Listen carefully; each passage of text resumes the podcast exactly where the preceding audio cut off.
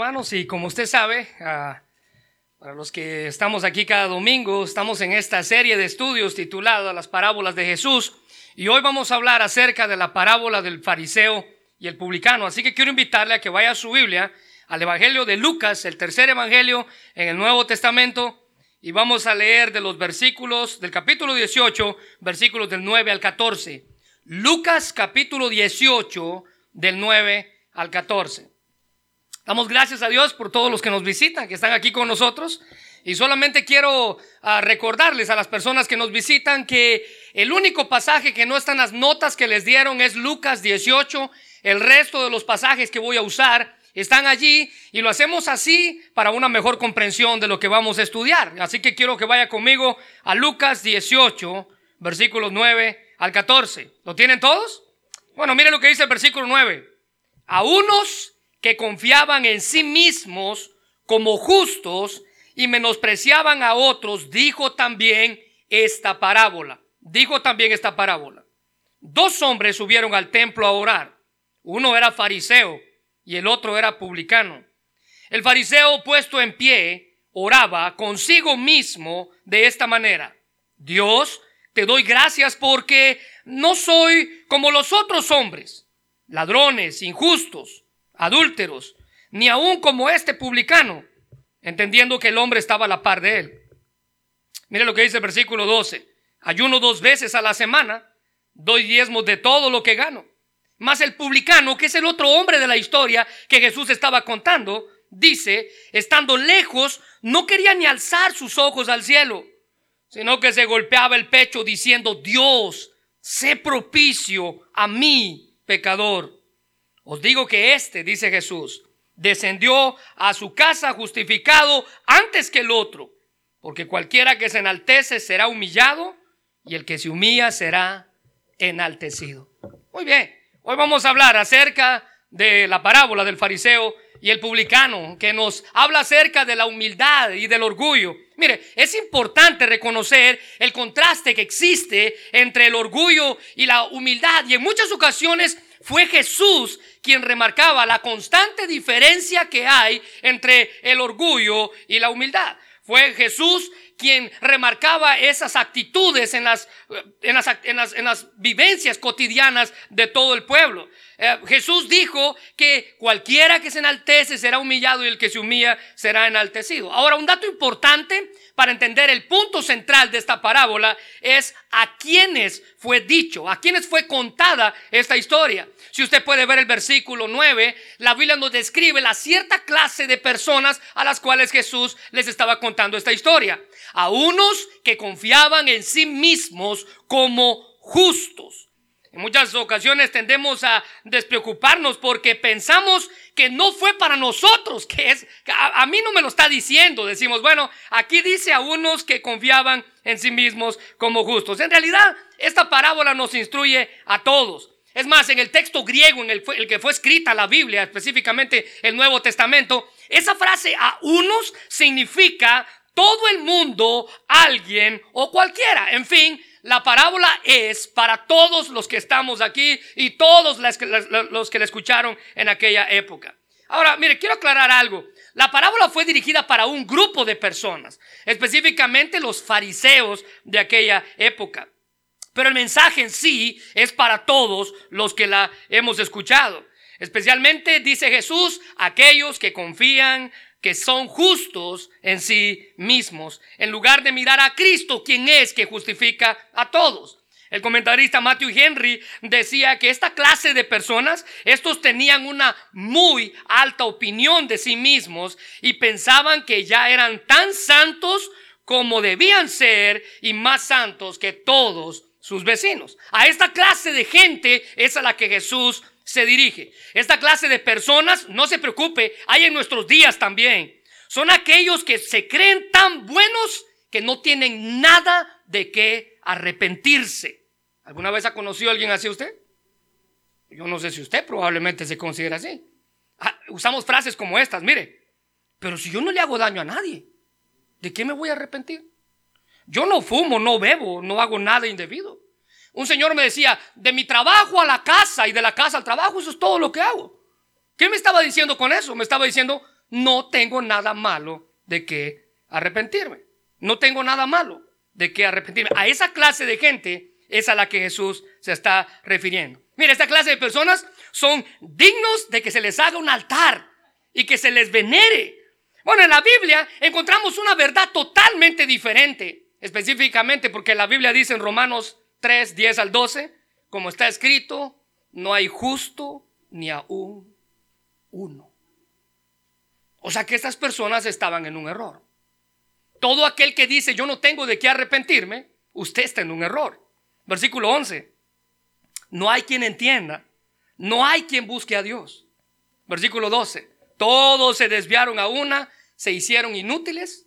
No hay quien haga lo bueno, no hay ni siquiera uno. Ahora mire, esta no es una filosofía, es una verdad bíblica. Romanos 3:23 dice, por cuanto todos, y subraya todos, porque eso lo incluye usted y me incluye a mí. Todos pecaron y están destituidos de la gloria de Dios. ¿Qué está diciendo el apóstol Pablo aquí? Está diciendo que nuestro pecado nos separa de Dios y literalmente todos hemos pecado. Esto era algo que los fariseos, a quienes fue dirigida esta parábola, esto era algo que los fariseos no iban a admitir. Para ellos todos los demás eran pecadores, menos yo, menos yo siendo un fariseo. Mucho menos ellos iban a reconocer ah, de que iban, iban a tener un error. Mire, el pecado se admite y cuando usted admite que es un pecador, usted reconoce que está haciendo las cosas mal y luego lo confiesa, se arrepiente. Pero si no admitimos nuestros pecados, por supuesto que no los vamos a reconocer y mucho menos como consecuencia negativa de ello, nos vamos a arrepentir de ellos. Mucho menos nos vamos a arrepentir. Pero mire lo que la Biblia dice en Proverbios 28, 13. El que encubre su pecado no prosperará, mas el que lo confiesa y se aparta alcanzará misericordia. No sé si se ha dado cuenta, pero es propio de la naturaleza humana esconder algún pecado o esconder algo que haya pasado. Note los niños. Los niños hacen una maldad y lo primero que hacen que es salir corriendo para esconderse o tratar de echar tierra y cubrir lo que hicieron. Tratar de echar el florero detrás de la, del sillón o debajo del sillón para que su mamá no lo vea. Es propio de la naturaleza humana esconder nuestros errores. Lo difícil es reconocerlos. Y más difícil aún, aprender de ellos. ¿Qué hay de bueno en un error si usted no aprende de él? ¿Qué hay de bueno en un error si usted no aprende de él? Pero para aprender de un error necesito admitirlo, confesarlo, analizarlo y llevar a cabo los ajustes necesarios para que no vuelva a ocurrir otra vez. Mire, si algo que debemos aclarar, según Pablo, es que todos hemos cometido errores. Pero la lucha está en no volver a repetirlos. Y los fariseos consideraban a otros mayores pecadores y ellos no pecadores. Menos que ellos. Es decir, ellos se consideraban en una posición en la cual los otros pecan, nosotros no. Como consecuencia de ello, la Biblia dice en el versículo 9, a unos que confiaban en sí mismos como justos, ahora nota la siguiente frase, y menospreciaban a los otros. Despreciaban, es decir, literalmente es como que tratar a los demás como si no valieran nada por sus errores, considerarlos indignos o de ningún valor. Y esta era la actitud de la clase de gente a la cual Jesús les estaba contando esta historia. Ellos estaban poniendo en una posición superior a los demás. Bueno, estamos en un grave error si esa es nuestra actitud. Recuerde que esta parábola, aunque fue dirigida para los fariseos, la enseñanza es para todos. Pero pareciera que se aplica claramente a ellos por la clase de actitud que ellos tenían. Ellos estaban propensos a sentirse superiores a los demás, actuaban con un orgullo santo, entre comillas, es decir, todos los demás son malos, eh, menos yo. Trataban con desprecio a otros como un símbolo de su propia justicia. Ellos creían que cualquiera que no fuera de su círculo no servía para nada. Así era como los fariseos veían a los demás. Mientras más visible era el pecado de las personas, más despreciadas esas personas eran este, para ellos. Ellos tenían un exceso de confianza al presentarse delante de Dios, apoyándose en su propia justicia y haciendo de menos a los que no eran como ellos, a los que no se comportaban como ellos. Bueno, Jesús inició su relato y él dice en el versículo 10, dos hombres subieron al templo a orar. Y cuando Jesús inicia el relato y menciona a estos dos hombres que iban a orar, todo el mundo entendió la historia. Ah, van a ir a orar. Todos sabían que iban a orar. Pero lo que captó la atención de todos los que estaban escuchando es cuando mencionó quiénes eran los personajes de esta historia. Jesús dice, uno es fariseo y el otro es publicano. Escuche bien, uno es fariseo y el otro es No había nada de malo en que iban a orar, porque ellos iban básicamente a ofrecer devociones eh, personales. Pero cuando él menciona a los hombres de la historia, los dos polos opuestos, el fariseo representaba al más piadoso y el publicano representaba al más malvado. El más respetado a la par del el más despreciado por los miembros de la comunidad judía. El más amado y el más odiado. Y al escuchar el inicio de esta historia, sin duda alguna, muchos de los que estaban allí eh, estaban con la atención puesta, pero muchos de ellos estaban enojados. ¿Cómo era posible que estos dos hombres, siendo tan diferentes, iban al mismo lugar a adorar a Dios? No, eso no era posible. No era posible para sus mentes. Lo impactante de la historia llegó al punto en el cual Jesús explica qué oración fue aceptada.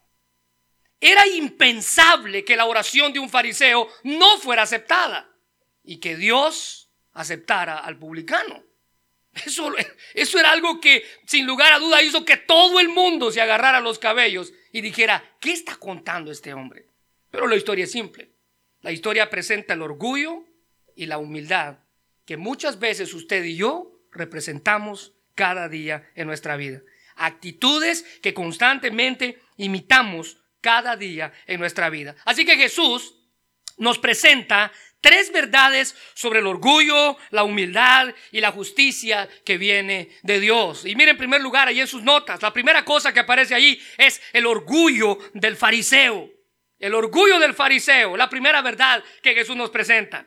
El versículo 11, Jesús comienza a describir al fariseo y dice que el fariseo puesto en pie oraba consigo mismo. Mire, los fariseos de aquella época, en los tiempos de Jesús, eran la secta religiosa más estricta y más influyente de todo Israel. Ellos tenían la apariencia de ser los campeones de la justicia. Eran hombres altivos. Las apariencias externas para los fariseos era lo más importante. Lo que más les preocupaba a ellos era la, apariencia externa. Y eso fue algo que Jesús constantemente les señalaba. Mire un ejemplo, en Mateo 23, 27 al 28, Jesús, hablándole a ellos, les dice, ay de vosotros, escribas y fariseos hipócritas, que sois semejantes a qué? A los sepulcros blanqueados, esas tumbas que usted ve, bien pintadas por fuera, Mire lo que dice Jesús. Por fuera están bonitos, se ven hermosos, dice. Mas por dentro están llenos de huesos, de muertos y de toda inmundicia. Ahora mire, yo no sé cómo usted reaccionaría, pero si alguien le dijera tumba, está diciendo, por fuera usted se ve bien, pero por dentro usted está podrido. Mire el versículo 28.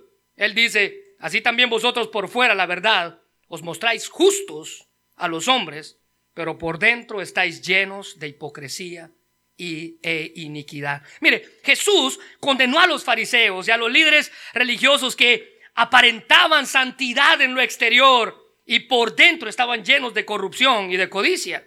Vivir el cristianismo, según Jesús, no es un espectáculo de lavar, eh, de lavar los vasos simplemente por fuera y no lavarlos por dentro, dice Jesús. El cristianismo lava por dentro y lava por fuera. Y la realidad es que cuando estamos limpios por dentro, literalmente nuestra limpieza exterior no va a ser fingida como lo hacían los fariseos. Ahora, la idea de justicia para los fariseos era principalmente superficial. Ellos sobresalían por ocultar su propia maldad. La tapaban con sus trajes, la tapaban con sus obras de justicia. Querían tapar la verdad que había dentro de ellos, tapar sus pecados secretos con obras religiosas. Mientras que señalaban y arremetían contra los pecados visibles de los demás, ellos trataban de ocultar sus propios pecados. Jesús los llamó en el capítulo 23 de Mateo, versículo 24, guías ciegos. Ahora, no sé si entiende esa frase. Alguien que guía es alguien que está dirigiendo a otros, pero estos son ciegos. Y mire la descripción que da Jesús. Que coláis el mosquito y tragáis el camello. Ahora mire esa frase, quiero explicarla.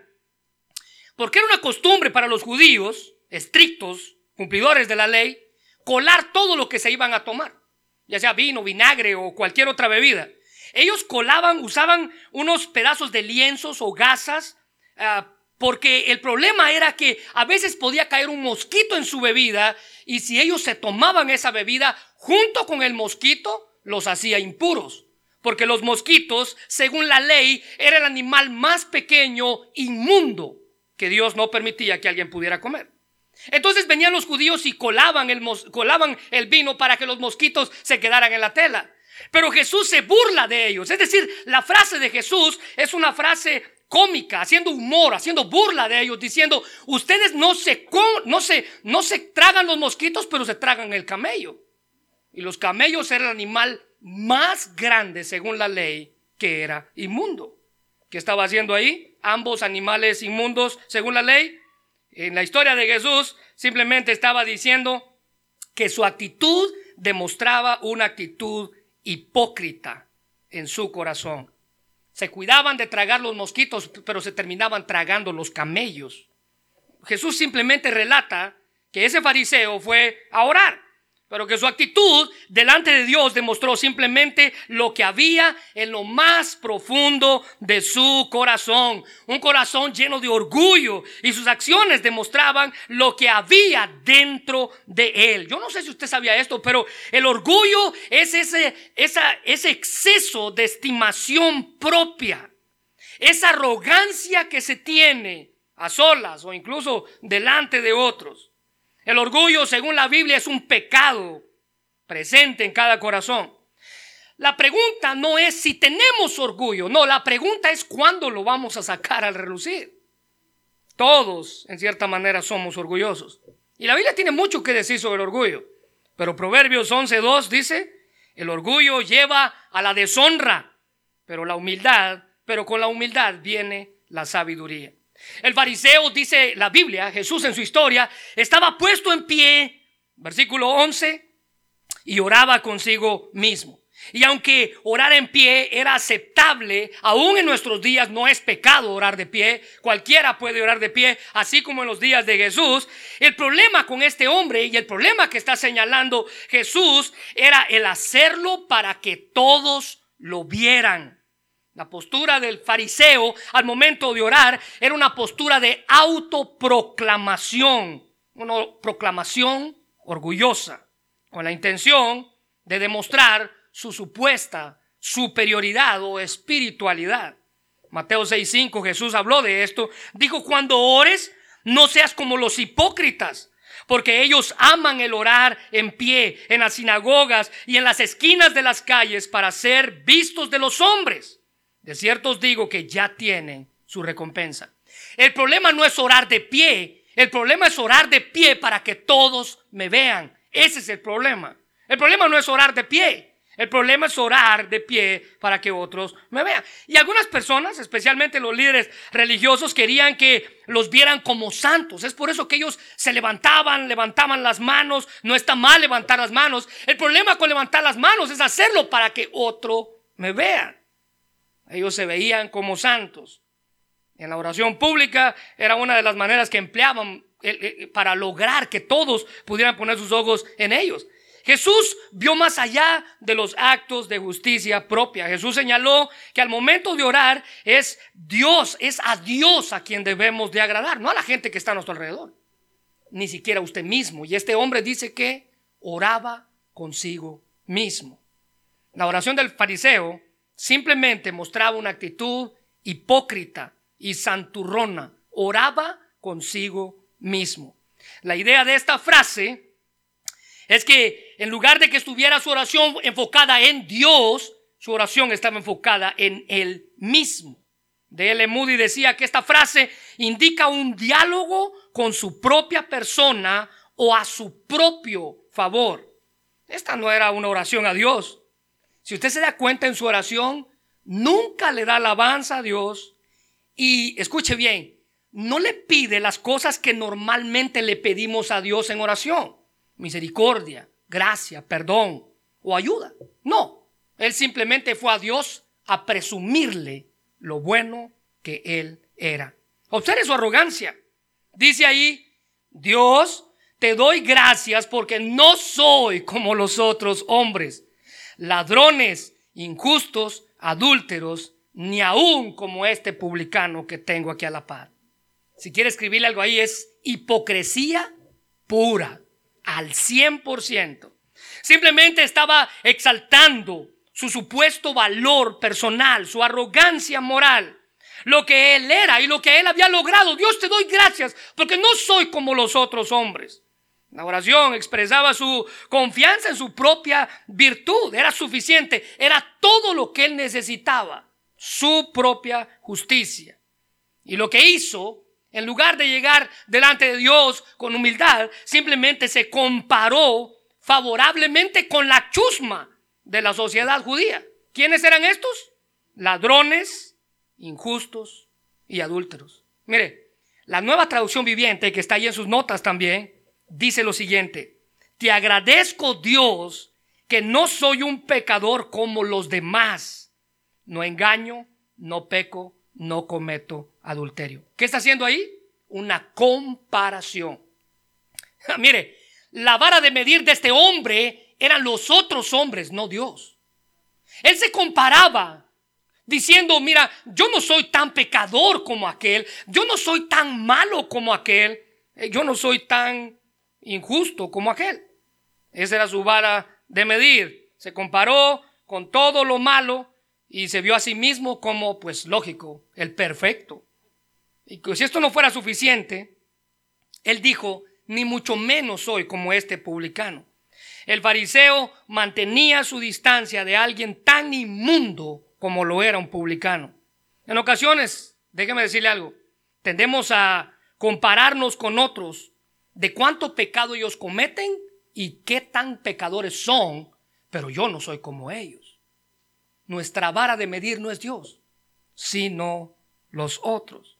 Nuestra comparación llega al límite incluso de afirmar que decimos no somos tan pecadores como aquel o como aquella, basando nuestra falsa santidad, entre comillas, nuestra propia justicia. Cuando el perdón de pecados se trata, hermanos, no tiene nada que ver con nosotros, sino lo que Dios ha hecho por nosotros. Fue Él quien envió a su Hijo a morir por nuestros pecados. Pero el fariseo era algo que no entendía. Esto no era suficiente para él, sino que quería que todos, incluyendo Dios, se diera cuenta de lo bueno que él era. Entonces él viene y él comienza a dar los créditos de lo que él tiene. Versículo 12 dice, ayuno dos veces a la semana doy diezmos de todo lo que gano. ¿Qué estaba diciendo ahí? Presentando sus credenciales religiosas. Déjeme decirle algo. Este hombre estaba por encima de lo que Dios pedía. Mire, según la ley, Dios pedía que los judíos ayunaran una vez al año antes de la presentación de los sacrificios. En esa semana de la purificación, ellos ayunaban una vez al año. Este hombre ayunaba dos veces a la semana. ¿Qué estaba haciendo? ¿Qué estaba tratando de hacer? Estaba tratando de que Dios le diera una palmadita en la espalda y le dijera, que bien lo hiciste. Lo has hecho mejor que todos. En segundo lugar, según la Biblia, había ciertas cosas que los judíos tenían que diezmar. Este hombre dice, yo diezmo de todo lo que tengo, buscando la aprobación de Dios. Y aunque lo que hacía, quiero aclarar esto, era loable no lo hacía con una buena intención. Lo hacía con, no con la intención de agradar a Dios, sino con la intención de satisfacer su orgullo demostrando su actitud y probar ante todos que Él era mejor que todos los que estaban allí. Dios, te doy gracias porque no soy como todos los demás. En Mateo 23, 23, Jesús dijo, ay de vosotros, escribas y fariseos hipócritas, porque diezmáis la menta y el eneldo y el comino, y dejáis lo más importante, que es que la ley, la justicia, la misericordia y la fe. Esto es necesario hacer sin dejar de hacer lo otro. Este hombre se estaba basando en su propia justicia. Ahora ve en segundo lugar. En segundo lugar, Jesús en su historia nos presenta la humildad del publicano. La humildad del publicano. Y en el versículo 13 dice que había otro hombre en la historia. Un hombre que estaba allí, al cual dijo el fariseo, ni tampoco soy como este publicano. Versículo 13, más el publicano estando lejos, no quería ni aún alzar los ojos al cielo, sino que se golpeaba el pecho diciendo, Dios, sé propicio a mí, pecador. Ahora, ¿quién era un publicano? Un publicano, literalmente en la Biblia, era un cobrador de impuestos o un cobrador de derechos aduaneros. Era la persona que había dado, que, se le había dado el derecho de recaudar los impuestos internos del gobierno romano. Cada publicano, pero el problema con los publicanos, literalmente cada publicano era contratado por el gobierno romano, pero lo que hacían ellos es que iban al pueblo y dentro de, los, de, la comunidad tomaban a uno y ese ahora era el que cobraba los impuestos. El problema con los publicanos era que cuando era el momento de cobrar, ellos cobraban una parte más alta y la parte más alta era la que les correspondía a ellos. Se hacían ricos a costillas de defraudar a su propio pueblo. Mire, ¿qué pasaba con los publicanos? El publicano llegaba y cobraba los impuestos y decía, vamos a cobrar dos vacas. Y venía la gente, traía sus vacas, una vaca para el gobierno de Roma y la otra vaca para mí. Y así era como ellos aumentaban en su riqueza.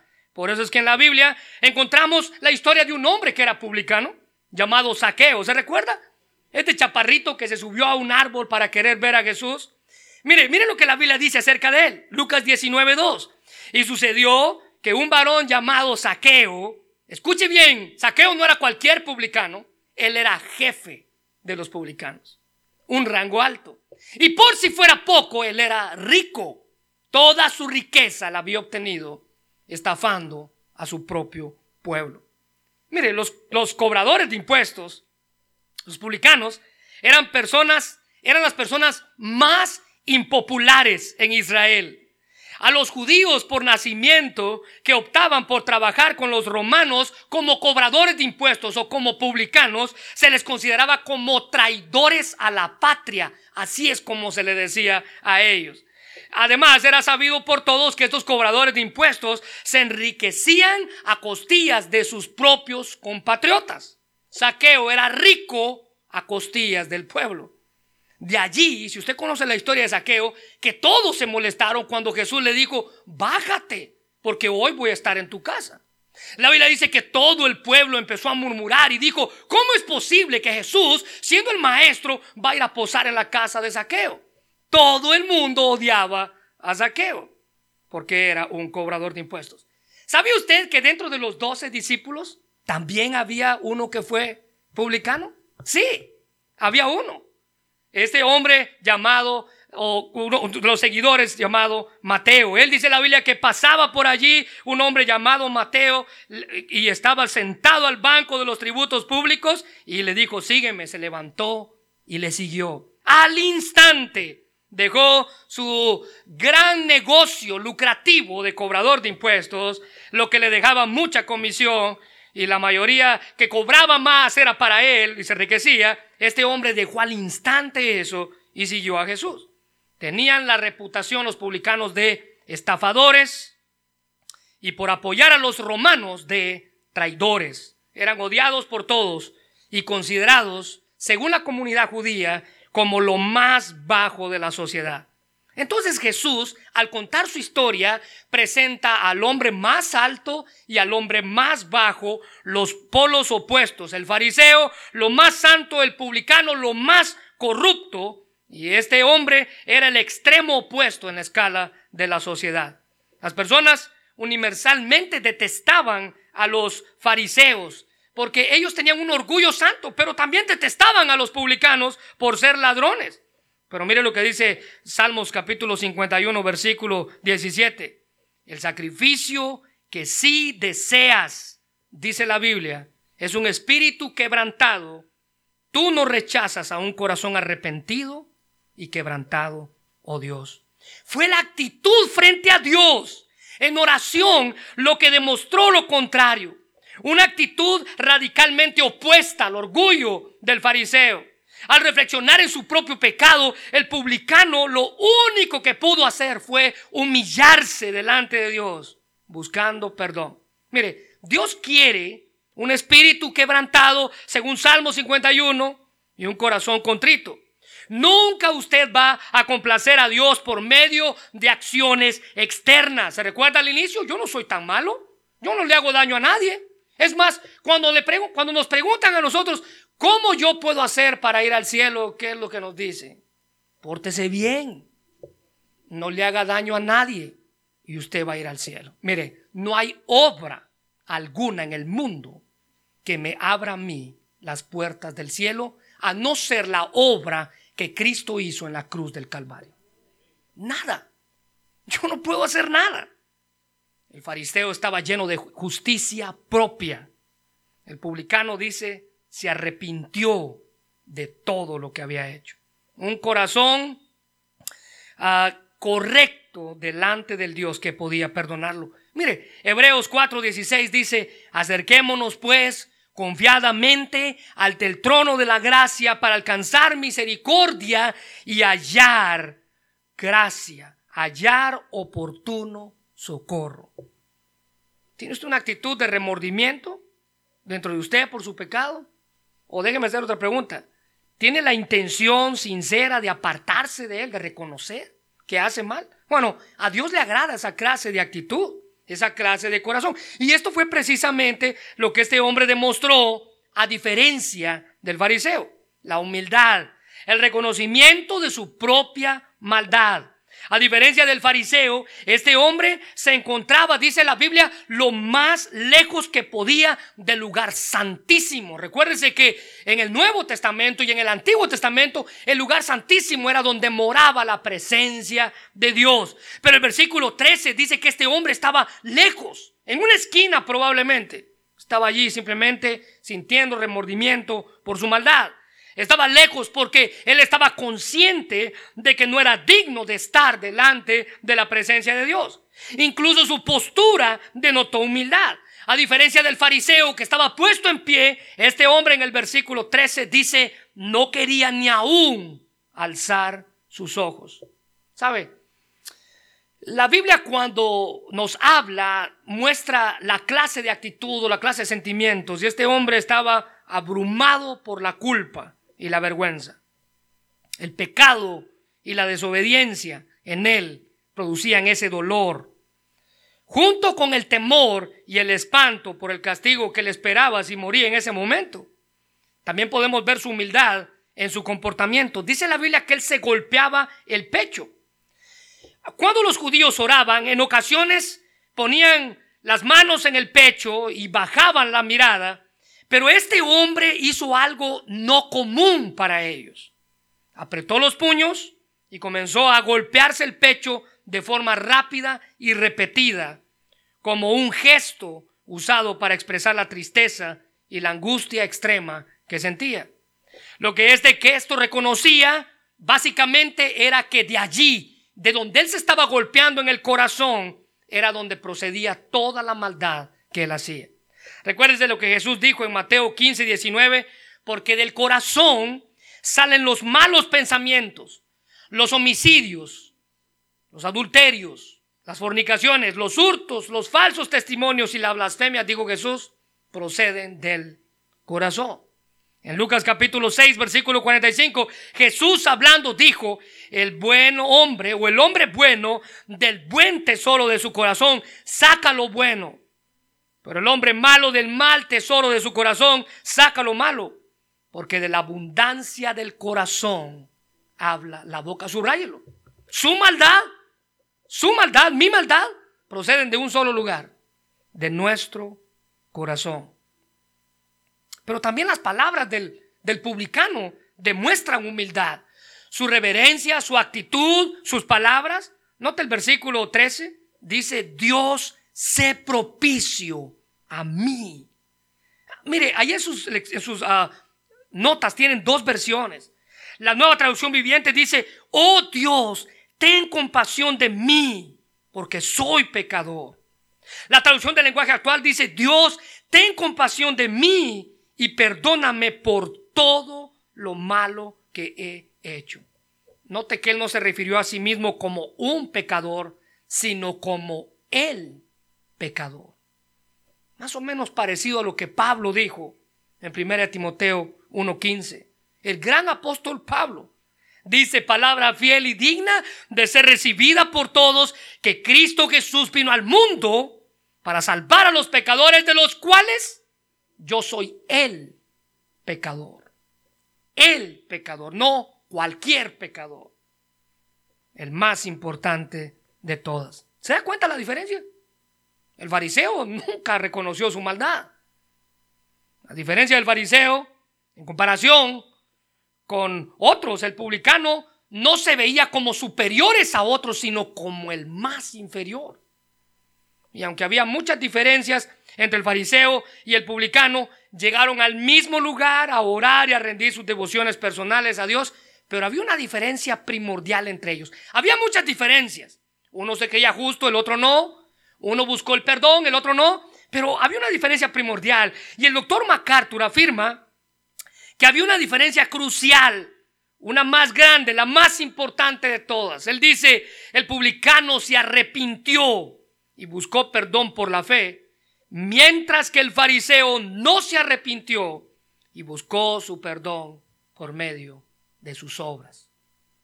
Pórtese bien, hijo, y usted un día va a llegar al cielo.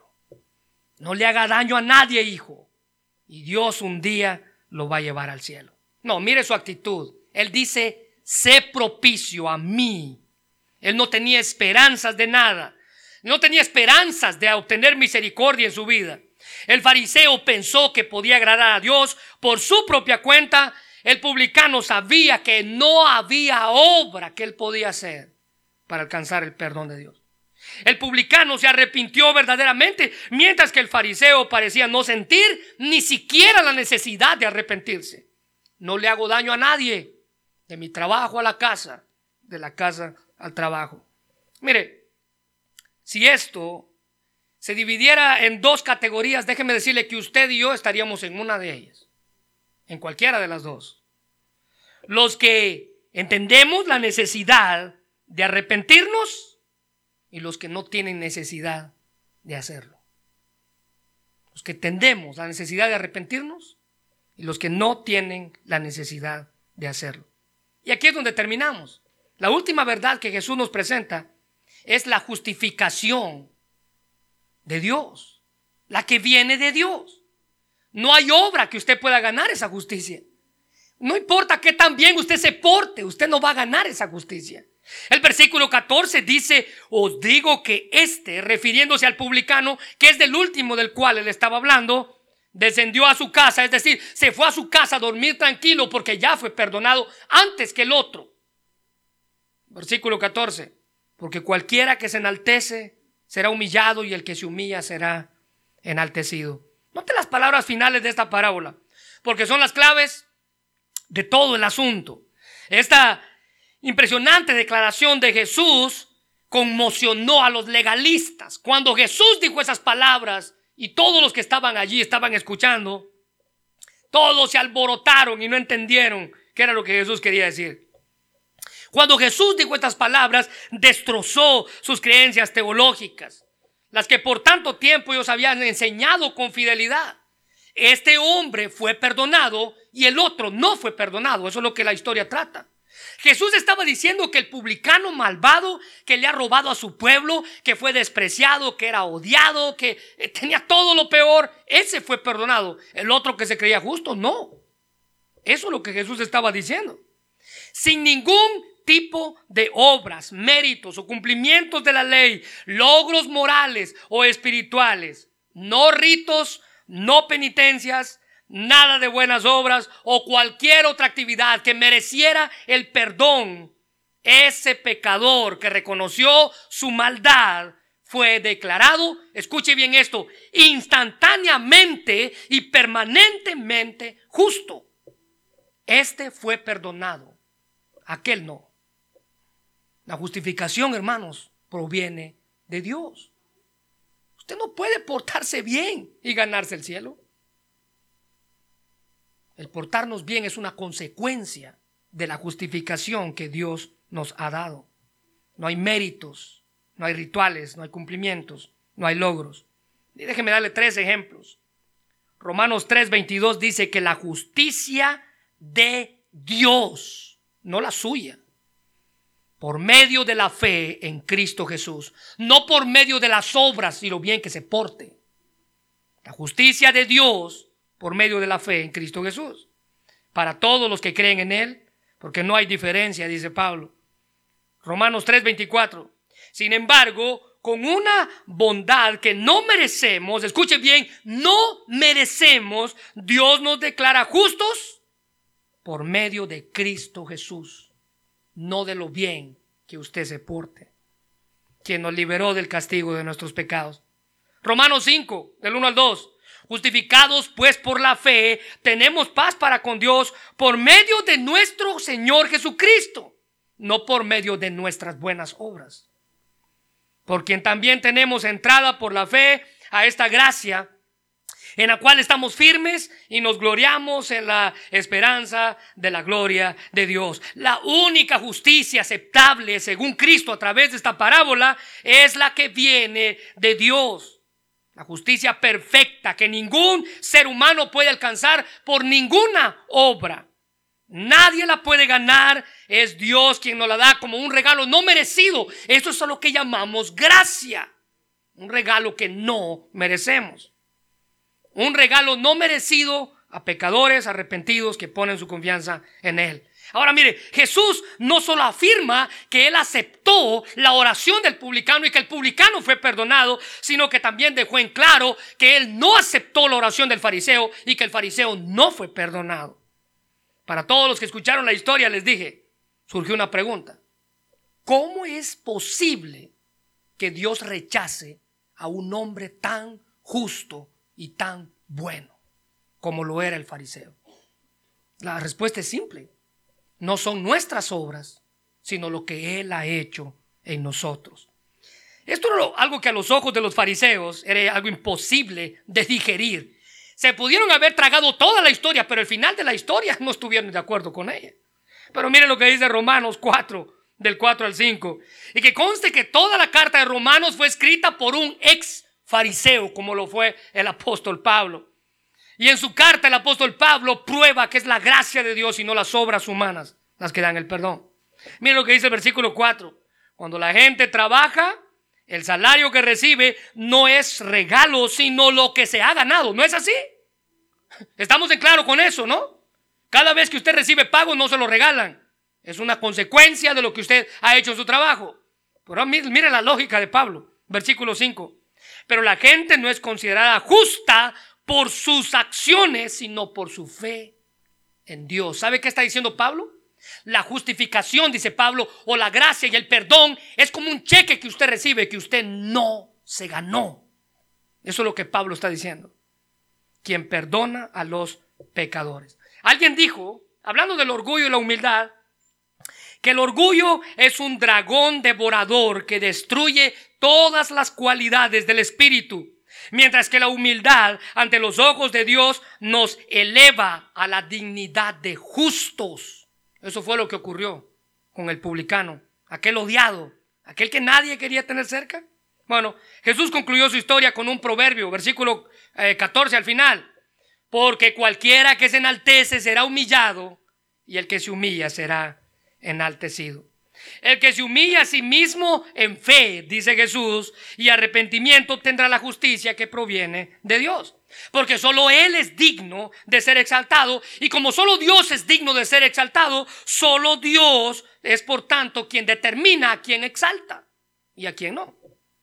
Todos los esfuerzos humanos para lograr dicha justicia o dicha exaltación se quedan cortos cuando Dios exalta a quien Él quiere. A quien no, dice Jesús, este será humillado. Y lo que se refiere ahí es que va a ser humillado en el sentido más severo de toda la palabra. Más o menos como aplastado bajo el juicio divino o sufriendo pérdida eterna o castigo eterno. Eso es lo que se refiere. Porque el castigo de la exaltación propia siempre termina en un juicio eterno. Santiago 4:6 dice, Él, refiriéndose a Dios, da mayor gracia. Pero esto dice, Dios resiste a los soberbios y da gracia a los humildes. Él exalta a quien Él quiere. Alguien dijo que cuando los soberbios se enaltecen a sí mismos, se convierten en rivales de Dios y por consiguiente van a ser abatidos por Él. Mientras que quienes se humillan a sí mismos se someten a Dios y por tanto serán enaltecidos por Él. Effie Meyer cuenta la historia de un pastor al que nombraron el pastor más humilde de la nación. Y la congregación le dio una medalla grande, que la medalla decía el pastor más humilde de la nación. Se la quitaron el domingo que se la puso para presumirla, porque la única esperanza de menguar en nosotros mismos es dejar que Cristo crezca en nuestra vida. Juan capítulo 3, versículo 30 dice, es necesario que Él crezca y que yo mengüe. Ahora, note esto y envolvemos todo para terminar. El fariseo llegó ante Dios lleno de su propia justicia, lleno de obras, lleno de su propio juicio para alcanzar el perdón de sus pecados. El publicano llegó ante Dios sin nada. No había nada que él llevó, más un corazón humillado. Y eso fue todo lo que necesitó para alcanzar el perdón de sus pecados. Recuérdese lo que Pablo dijo en Efesios 2, 8, 9, porque por gracia sois salvos por medio de la fe. Y esto no de vosotros, es un don de Dios, es un regalo de Dios. ¿Con qué motivo? No por obras, para que nadie se gloríe. Para que cuando usted esté delante de Dios no le pueda decir, ¿por qué te tengo que dejar entrar a mi cielo? Bueno Dios, déjame decirte que yo ayuno dos veces a la semana. Doy diezmos de todo lo que gano. No le hago daño a nadie. De mi trabajo a la casa, de la casa al trabajo. La justicia que hace nuevas todas las cosas, es la que proviene de Dios. Vamos a, cerrar nuestros ojos, vamos a orar, Señor. Te damos gracias por lo bueno que eres, Dios, y gracias por el privilegio que nos das de estar aquí y de escuchar tu palabra, Señor. Sin lugar a duda, tú nos trajiste aquí con un propósito. Y estamos aquí con el propósito de aprender, Señor. Ahora nuestra oración es, obra en nosotros que tu palabra penetre en nuestro corazón. Haga lo que tenga que hacer allí. Busque lo que tiene que cambiar. Obre donde tenga que obrar. Que actúe y que haga nuevas todas las cosas. Señor, al escuchar esta historia, no podemos dejar de pensar en cómo está nuestra actitud. ¿Será que estamos llenos de orgullo, delante de ti, presumiendo lo bueno que somos. O incluso tratar de impresionarte a ti con nuestras obras. Señor, ¿será que esa es nuestra actitud? ¿Será que estamos simplemente tratando de justificar nuestras maldades con nuestras propias buenas obras? Bueno, esa no es la actitud que tú demandas de nosotros. La Biblia dice que al corazón contrito y humillado, a ese es el que no será despreciado. Gracias por tu palabra, Señor. Y lo único que te pido es que en esta hora sea ella quien haga el trabajo que tenga que hacer dentro de nosotros. Yo no sé si usted se considera justo en sí mismo. Tal vez usted está aquí y escuchó este mensaje y usted piensa que hay algo justo en usted, que lo apruebe delante de Dios.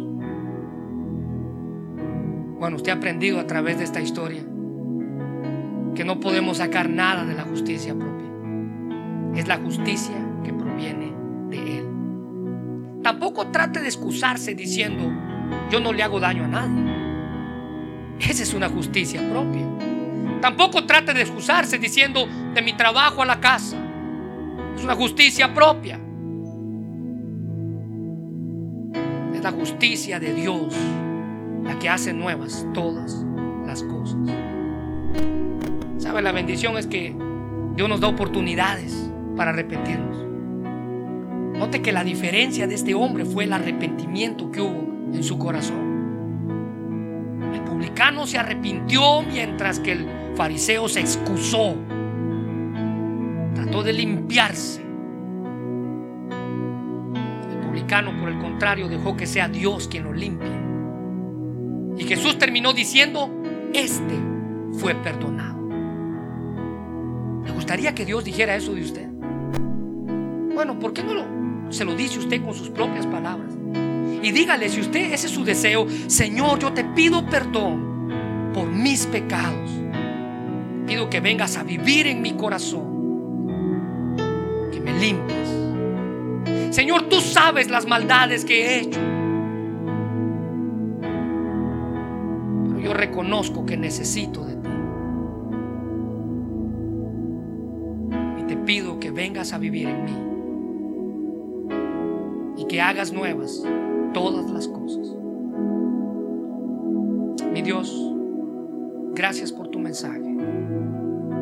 Y bendice a todos aquellos que ya conocen de ti.